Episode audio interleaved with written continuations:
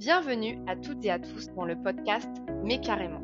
Nous sommes Hélène et Thomas, bénévoles à la Jeune Chambre économique française. Pour cette saison numéro 3, nous continuons à vous faire découvrir chaque mois une personnalité inspirante. Nous irons à la rencontre de la génération 18-40 ans qui a soif de partager sur des thématiques qui nous animeront plus particulièrement cette année, le civisme le développement durable. Par leurs engagements ou leurs activités, leur envie d'agir de changer le monde, ils impactent positivement leur environnement ou incarnent les évolutions de notre société.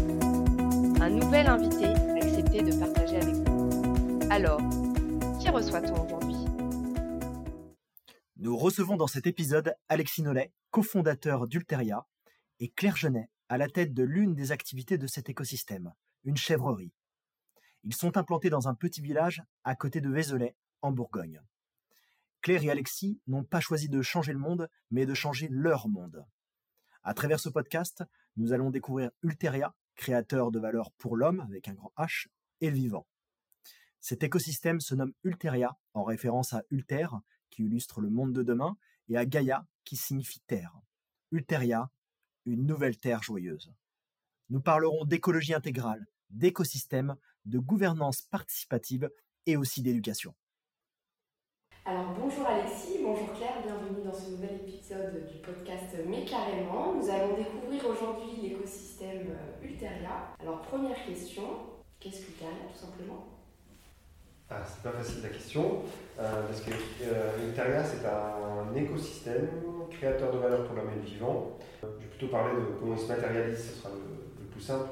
Ulteria c'était créé pour imaginer une solution entrepreneuriale un mode d'organisation qui réponde aux enjeux euh, à venir, notamment aux enjeux climatiques. Donc comment mettre ensemble euh, l'économie, le, social et l'environnement. Et là, j'ai à côté de moi Claire, Claire qui, a, qui est venue euh, nous rejoindre chez Ulteria pour monter la ferme de Claire, l'écosystème Ulteria, qui est situé sur un, terrain de 10 hectares qu'on a acheté et sur lequel on a rassemblé une ferme, une usine une crèche, une école et une maison de la transition, un centre de formation pour, euh, que les, pour pouvoir prendre conscience des enjeux et engager l'action.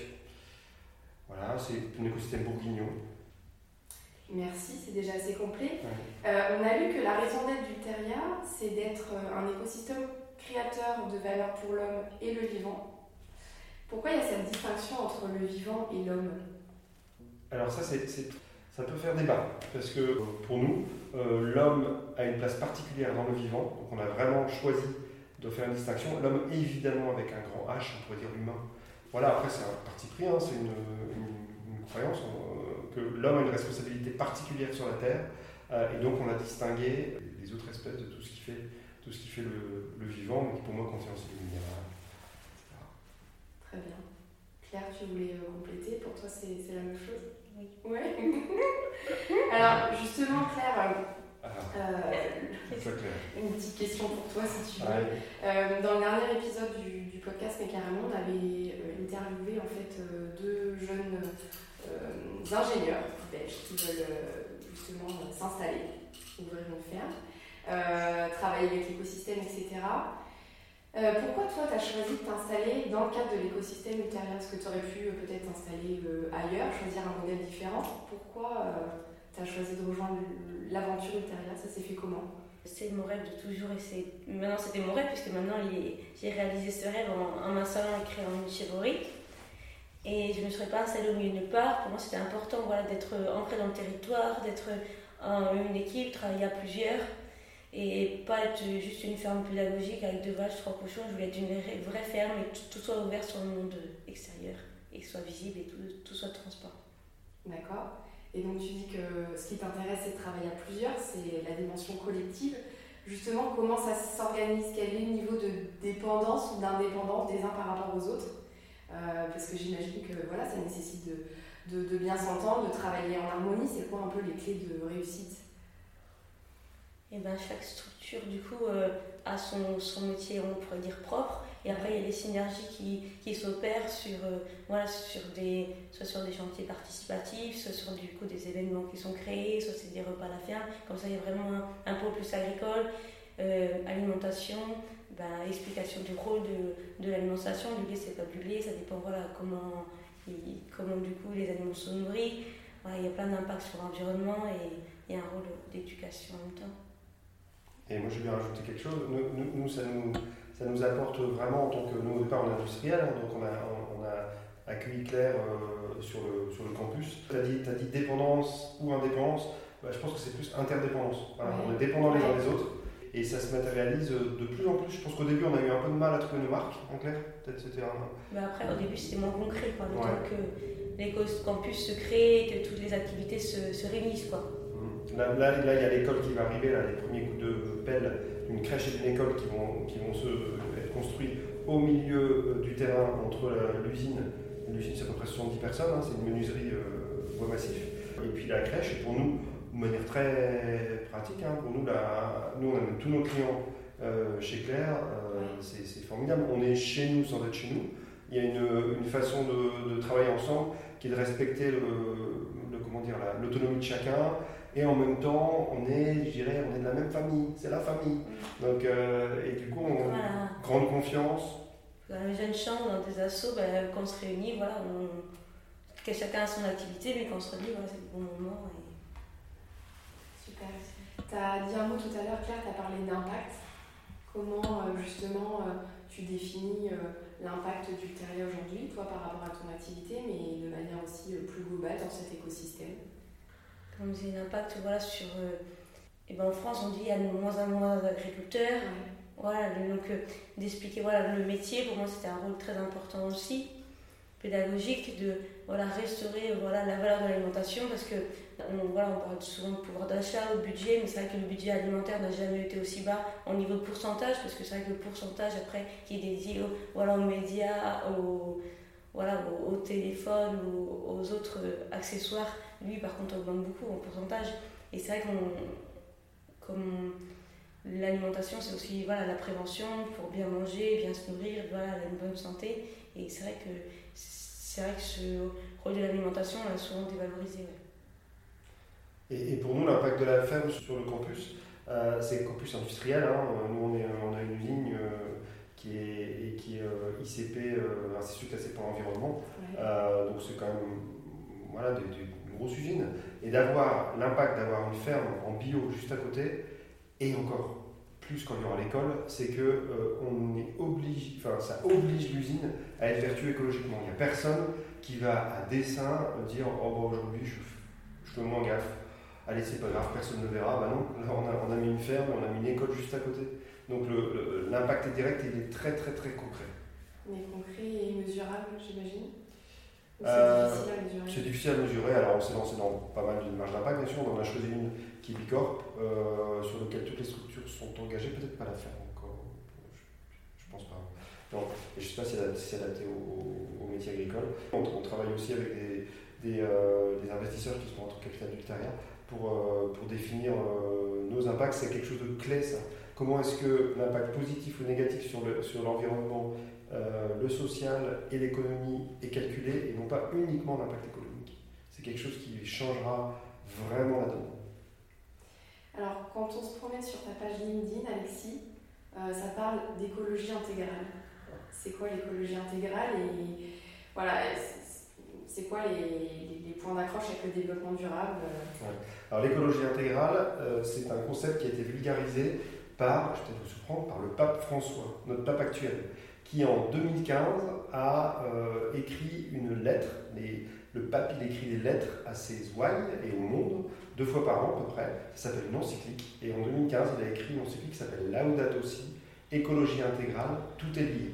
Et ce texte, il nous a beaucoup parlé et il fait consensus dans, à peu près tous les milieux comme une bonne synthèse euh, de où on est l'état de l'art sur euh, pourquoi il y a urgence climatique, en quoi c'est un problème, etc il est possible de lire, euh, de lire ce texte en s'affranchissant de la dimension évidemment de la croyance, de foi. Et ce qu'il dit, c'est que tout est lié. Et il a un mot que j'aime bien qui dit que la clameur des pauvres fait écho à la clameur de la terre. C'est-à-dire que les, problèmes sociaux et les problèmes environnementaux ne sont pas séparables, ils sont liés. Et en fait, moi je, encore la dimension économique, tout est lié, économie, sociale, environnement, tout est lié, et on ne peut traiter euh, de manière durable euh, l'environnement que si on traite également le social et l'économie. Dans un, dans un bidonville ou je ne sais pas où, qu'est-ce que vous allez parler d'environnement de, de, C'est pas possible. Euh, les besoins fondamentaux ne sont pas satisfaits. Donc occupons notre social, de social, ensuite, ensuite on s'occupe d'environnemental, etc. Mais le, le, centre, l'écologie intégrale, c'est au centre de l'économie, euh, écologie, enfin économie, environnement, social, c'est là que se situe un monde durable. Et nous, on a voulu le matérialiser par l'écosystème dont je vous ai parlé, le campus, euh, qui rassemble un peu de travail, un peu d'économie, un peu de social avec l'école, euh, un peu d'environnement avec la ferme. Et euh, je dire, c'est peut-être un univers comme ça qui, pourra nous engager dans un monde durable. Est-ce qu'on peut parler d'une démarche innovante pour Ulteria et finalement quelle est la, la place de l'innovation dans notre quotidien? Bah, Tu fais souvent des nouveaux fromages voilà. Les innovations, parce qu'on dit on a quatre métiers finalement. On a le métier de chevrière, fromagère, on a la partie commerce avec la vente du coup des fromages et également des produits de la région. Et le rôle d'animation, on reçoit les écoles, on propose des déjeuners à la ferme du, euh, tous les midis, et goûter aussi à la ferme, ou des apéros aussi à la ferme avec dégustation de produits locaux. Donc c'est vrai que voilà, c'est innovant d'ouvrir de, de, ses portes comme ça dans un milieu qui était à l'origine quand même très fermé et c'est voilà, par rapport au, grand public de pouvoir euh, être ouvert sur, sur le monde. Quoi. Démocratisation, vulgarisation. C'est ça. Et euh, voilà, créer des ateliers, on fait des ateliers du yoga à la ferme, des ateliers du coup fabrication de savon, fabrication de crème, des balades avec les chèvres aussi qui amènent beaucoup de monde et c'est vrai que ça crée voilà, une cohésion c'est sympa. Des bons moments à partager. C'est la reine euh, Facebook, elle a une communauté qui la suit, incroyable. Claire. Et, une petite anecdote, c'est assez dingue, le, il me semble comme quelque chose de, de, tout simple, comme une vie animale, enfin animal, une chèvre, euh, peut, peut, attirer et peut fédérer. Parce que juste avant le Covid, il y a Claire qui avait fait sa balade mensuelle de, avec ses chèvres dans les, dans les vignes, et il y, avait, il y a eu 600 personnes inscrites sur Facebook. Euh, Claire a dû prévenir la préfecture, etc. On ne savait pas, comment faire. Euh, voilà, c'est une idée toute simple qui finalement est plutôt innovante. Euh, et chez nous, sinon, de manière générale, chez Uteria, toutes les idées sont bonnes du moment que c'est des idées impact, comme on, dit. Mais le plus important, moi je, trouve que les idées, c'est pas évidemment en avoir, c'est pas si facile que ça, mais c'est plutôt les, opérations qui sont compliquées. C'est la réaliser, c'est aller au bout, euh, c'est vivre tout ce qui est euh, difficulté, etc. Donc nous, oui, ouvert à toutes les innovations, mais avec à chaque fois un porteur de projet. Qui est là. C'est pas des, il nous faut un porteur de projet, il faut quelqu'un qui porte les projets. Alors justement, c'est qui les porteurs de projets enfin, Qu'est-ce qui anime euh, tous ces collectifs Là, on, a Alexis et Claire devant nous, mais euh, les autres, c'est qui Les autres visages, les autres chefs de projet bah, les autres chefs de projet, je ne sais pas si on peut les comme ça, mais les autres visages, c'est bah, tout, à l'heure, par exemple, on a à 18h, il y a la, fête de l'école, de, notre école. Hein. on a une école dans l'écosystème intérieur. Euh, comme le temps est mitigé, on a, nous a proposé de prêter leurs euh, locaux. Donc on va, donc les autres visages de l'école, c'est 45 euh, enfants, les familles, les grands-mères, etc. il y a aussi le, tous les collaborateurs de, de qui vont de temps en temps déjeuner à la ferme. Claire peut demander un coup de main pour réparer des choses, pour des outils qu'elle n'a pas. Alors on parlait à l'instant de, l'école. Euh, c'est une école Montessori, si je ne me trompe pas. Euh, il y a combien d'élèves dans cette école? Et euh, quel est le sens de ce mode d'éducation par rapport aux valeurs que vous portez justement? Alors, des élèves, il y en a une quarantaine, elle a 5 ans, il y en a une quarantaine cette année, une cinquantaine l'année prochaine. On ambitionne de, pour arriver à un semi-équilibre économique de pas loin de la, ce sera aux alentours de pas loin d'une centaine. pourquoi c'est en phase avec euh, bah, déjà par le, tout le travail qui est fait sur la, sur la coopération. Il y a un grand travail fait euh, dans, le, dans, les écoles Montessori sur la coopération entre élèves, euh, parce que le, mode d'enseignement, ce n'est pas, comment dire, il est assez peu directif. l'enfant, l'idée c'est de donner à l'enfant le, feu, la soif d'apprendre, et ensuite à, lui de s'en emparer et de, par divers ateliers, etc., de, construire son apprentissage. Alors c'est pas, comme je vous le raconte, c'est un peu idéaliste, il, y a, aussi des. Voilà, c'est très accompagné, c'est très encadré. il y a un cadre très fort chez, dans la pédagogie Montessori. Donc, c'est l'apprentissage de la coopération.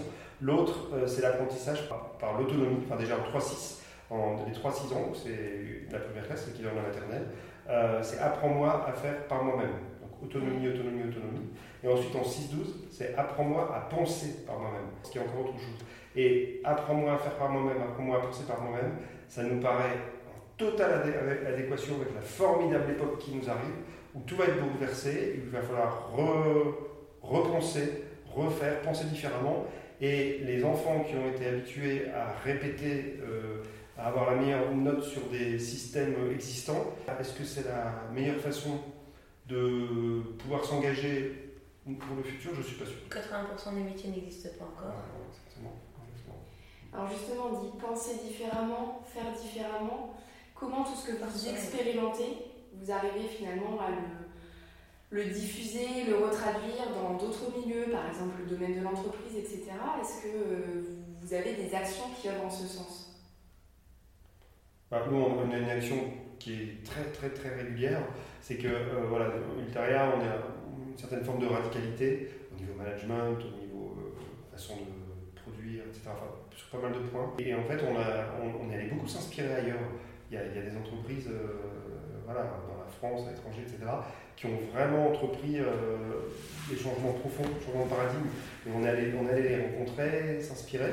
Et du coup, on rend un peu l'appareil. Nous, nous on, reçoit beaucoup de groupes pour un, ce qu'on appelle l'Ultaria Tour, un programme d'une journée, où, les, où les, on raconte notre histoire. Euh, et en fait, l'idée, c'est pas de proposer un modèle à reproduire, mais plutôt de, faire euh, s'opérer des, des. Enfin, que les gens partent avec peut-être plus de questions que, de réponses, mais qu'ils opèrent un shift, qu'ils opèrent un changement dans leur tête et qu'ils aient envie d'engager quelque chose euh, dans leur territoire pour l'engager dans la transition écologique.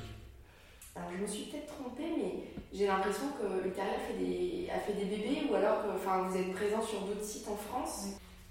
Voilà, quand est-ce que vous avez, enfin je ne sais pas comment ça s'est passé, c'est des sites qui étaient déjà existants et qui répondent à des mêmes valeurs que vous, ou c'est que vous avez euh, dupliqué en fait euh, le modèle que vous avez ici en Bourgogne? Non, on n'a pas dupliqué. Euh, moi je crois assez peu finalement à la duplication.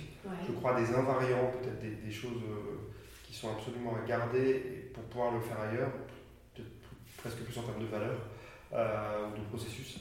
mais après, chaque territoire est tellement particulier. C'est des personnes, des rencontres. Exactement. Ouais. Et en effet, on est présent euh, à Bergerac, on a une usine, euh, une usine qui s'appelle Azélan, on est présent à Redon, on est présent, on a un bureau aussi à Paris, on est présent à, Nantes et à Vannes. Euh, et tout ça a été soit des, rachats d'entreprises, soit des créations toujours sur la base de relations humaines. C'est-à-dire à un moment, ça a été une rencontre, et une rencontre, et puis des, rapprochements qui se sont faits assez naturellement, jamais de manière hostile. Euh, et qui nous ont emmenés dans d'autres territoires. Euh, dans les autres territoires, la, notion d'écosystème est, pas encore, comment dire, est, assez, est assez début. On essaie de faire notre POC, notre Proof of Concept dans Lyon. Mm-hmm. Euh, et c'est vrai que c'est là où l'aventure a commencé avec la reprise de Mobilou en 2006. mais, mais, les, les, territoires sont en attente et, nous aussi d'engager également là où, là, où ils sont un, un, un changement de paradigme un petit peu on parlait à l'instant d'écosystème, du coup, quelle définition on pourrait donner justement à, ce mot écosystème? C'est plusieurs activités, plusieurs surtout personnes sont réunies sur un même lieu pour euh, voilà, chacun agir euh, le mieux possible euh, dans le sens de l'écologie, la transition écologique. Un bel écosystème qu'on aime bien citer, c'est celui de la forêt. voilà, la forêt où l'un est, est, la nourriture de l'autre, il y a plutôt peu de prédation les déchets sont utilisés. Euh, voilà, il y a toute une multitude d'espèces euh, qui se développent. Euh, voilà, la, forêt comme modèle d'organisation, c'est le, c'est le, une partie de la raison d'être de Mobilwood, de la de, Bourgogne. Est-ce que vous avez un plan de développement? Comment vous voyez en 2030 ou 2050 Claire, par exemple Claire, Michel? Non. euh, va développer une gamme du coup plutôt apéro pour, voilà, pour, à base de lait de chèvre, dessert, voilà, pour créer plus d'événements encore et plus de rencontres, d'échanges. Mais voilà, on va replanter là en fin d'année 2500 arbres parce qu'on a très peu de surface au sol, comme on dit, parce que On a démarré de zéro, donc c'est compliqué de trouver de, voilà, de la terre agricole. Donc, comme on n'a pas beaucoup de mètres carrés, on va avoir des mètres cubes. On va créer voilà, des foragères. Donc ça, on reprend les travaux de l'INRA, on s'inspire de, de, travaux de recherche pour améliorer la ferme au fur et à mesure euh, dans ce sens-là. Et nous, on ne croit plus trop au tableau Excel de croissance euh, infinie.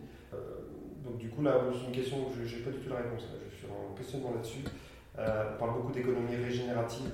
Donc dans un contexte où les ressources, de toute façon, on puise dedans maintenant, on sait qu'elles sont limitées. comment est-ce qu'on fait pour, quand on puise de la ressource, on la régénère? C'est très très compliqué. Se pose aussi la croissance. Est-ce que c'est vraiment encore un modèle un modèle? Alors, décroissance, décroissance, c'est pas facile quand même. Voilà, il y a beaucoup, beaucoup de défis. On se laisse euh, porter aussi par des opportunités, par la confiance et euh, avec une capacité à piloter assez, assez, importante. Très bien. Notre interview va bientôt toucher à sa fin déjà. Ces deux dernières questions. La première, euh, si vous aviez un message pour la jeunesse, lequel serait-il? Osez réaliser vos rêves et aller jusqu'au bout. Parce que Claire, elle, est très humble, mais à 15, je sais pas, depuis ses 14-15 ans, son père, il nous racontait, elle les faisait suer pour aller faire des stages pendant les vacances scolaires chez un paysan au fin fond de la France, là, euh, au temps où les téléphones portables et tout, c'était quand même pas pareil que maintenant. Et, euh, parce que cet amour des chèvres, n'a jamais quitté, et un jour, elle a réalisé son rêve, c'est quand, même un super exemple. Et moi, je dirais euh, ce que j'ai dit à table tout à l'heure, c'est-à-dire attention matérialiste, restez libre, restez libre de vos, restez libre de vos rêves et ne vous enchaînez pas à un train de vie, à une, à une espèce d'injonction sociale de plus de, plus de grosses voitures, de, de, plus de grosses maisons, de la résidence secondaire, de toutes ces choses qui, on le sait, hein, font tout sauf rendre heureux. Euh, donc euh, sobriété, joie, je pense que ça va ensemble. Ouais, ne, ne, voilà, c'est très difficile de redescendre, en fait, de redescendre de train de vie. Quand on, est toute une famille, c'est pas facile. Par contre, euh, je pense que plus facile si on a cette conscience de, de, de, rester simple. Un bon message. Dernière question, est-ce qu'il y a des, une personne, par exemple, voilà, qui vous inspire plus qu'une autre, enfin voilà, qui, qui, est source d'élévation ou voilà, quelqu'un, un profil que vous auriez envie de partager euh, pour faire connaître à nos auditeurs? Ah, Moi, c'est moi, voilà, moi, une personnalité religieuse et j'espère que je choquer personne. Euh, mais c'est euh, un gars qui s'appelle Charles de Foucault, qui était justement dans l'Aust en, qui, vivait, une vie de. C'était un bourgeois qui avait hérité de, rente, et qui vivait une vie faite de les filles, les, le champagne, les fêtes, etc. Et qui à un moment euh, est allé se. Justement, c'est un, peu radicalisé, allait se poser, euh, se poser dans un désert, euh, dans le désert en Afrique, et avec une vie toute simple, sans faire la morale à tout le monde, juste, en, juste en, dans l'accueil, dans l'amour, et, et, et, a été un peu une lumière, mais toute simple. Et moi, j'aime beaucoup parce qu'il n'y a pas de, il n'y avait pas de, il n'y avait pas de, comment dire de volonté de convaincre, il y avait juste une exemplarité de vie. Voilà. Et moi, toutes ces personnes qui sont peut-être toutes simples, peut-être inconnues, mais qui ont une vie euh, tout à fait juste, bah, c'est ces personnes-là qui m'inspirent. Moi, je suis souvent, oui, Pierre Rabhi, la sobriété heureuse, et faites votre part, chacun fait sa part comme un petit colibri, et voilà. on va avancer. Merci Claire. Euh, est-ce qu'il y a un dernier mot que vous souhaitiez rajouter? Peut-être une question que je n'ai pas abordée, mais euh, voilà, un point essentiel que, vous auriez souhaité partager en guise de conclusion ben, je ne sais pas ce que ça veut dire, mais on est trois ingénieurs agricoles autour dans le podcast. C'est pas un truc, on vient de s'en rendre compte. Donc euh, voilà, deux qui ont fait une école à Beauvais, moi à Lille. Euh, et c'est assez amusant. Euh, pourquoi attiré par la nature, forcément Se retrouver à faire ce podcast-là tous les trois ensemble, qu'est-ce que ça veut dire? Alors voilà. Eh ben, on va laisser nos auditeurs sur cette question-là. Merci, on a reçu aujourd'hui donc, euh, Alexis Nollet, cofondateur de l'écosystème Ulteria, et Claire Junet, qui s'occupe de la chèvrerie. Merci à vous pour euh, votre participation et puis euh, à très bientôt. Vous venez d'écouter un nouvel épisode du podcast Mais carrément. Merci pour votre intérêt. N'hésitez pas à vous abonner, à nous laisser des commentaires, à partager les épisodes qui vous ont le plus inspiré ou encore à nous faire un retour via podcast.jcef.so.fr. Enfin, si vous voulez en savoir plus sur la Jeune Chambre économique française et ses actions, rendez-vous sur notre site internet www.jcef.so.fr ou suivez-nous sur nos actus sur LinkedIn, Facebook, Instagram ou encore Twitter. On se retrouve le mois prochain pour un nouvel épisode totalement mécaré. À bientôt!